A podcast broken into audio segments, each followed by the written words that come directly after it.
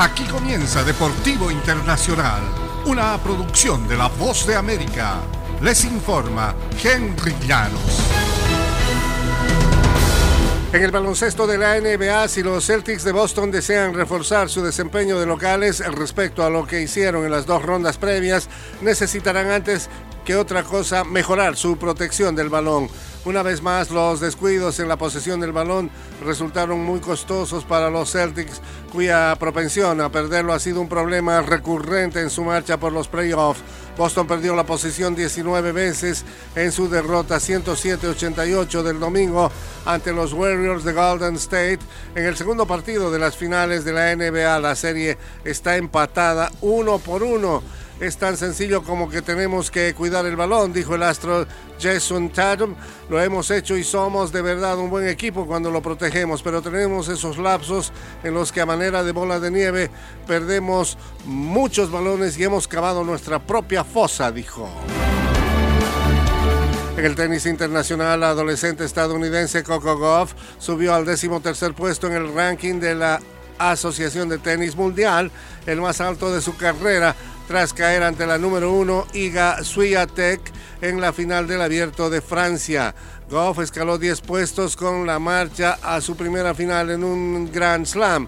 La chica de 18 años perdió 6-1, 6-3 contra Swiatek el sábado. Nunca había alcanzado los cuartos de final en las grandes citas del tenis. Avanzó a las finales de sencillos y dobles en Roland Garros. Su compañera de dobles, Jessica Pegula, irrumpió por primera vez dentro de las 10 primeras del mundo, subiendo del décimo lugar al octavo luego de acceder a los cuartos de final. Al igual que Goff, la estadounidense de 28 años perdió ante Swiatek, quien ha encadenado una racha de 35 victorias en el tenis internacional. Y en el fútbol internacional, el defensor Francia no pudo enderezar el rumbo tras perder en su debut en la Liga de Naciones, igualando el lunes uno por uno en su visita a Croacia. Los franceses se adelantaron mediante el gol del volante Adrien Rebiot tras el descanso, pero el suplente Andrés Kramaric empató de penal cerca del final del primer partido entre ambas selecciones desde la final de la Copa del Mundo en 2018 que Francia ganó por 4 a 2. Croacia más bien no ha podido vencer a Francia en sus nueve enfrentamientos y el lunes fue el tercer empate en el historial.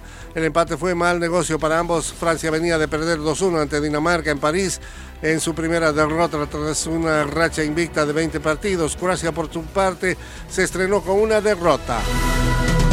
Y hasta aquí Deportivo Internacional, una producción de La Voz de América.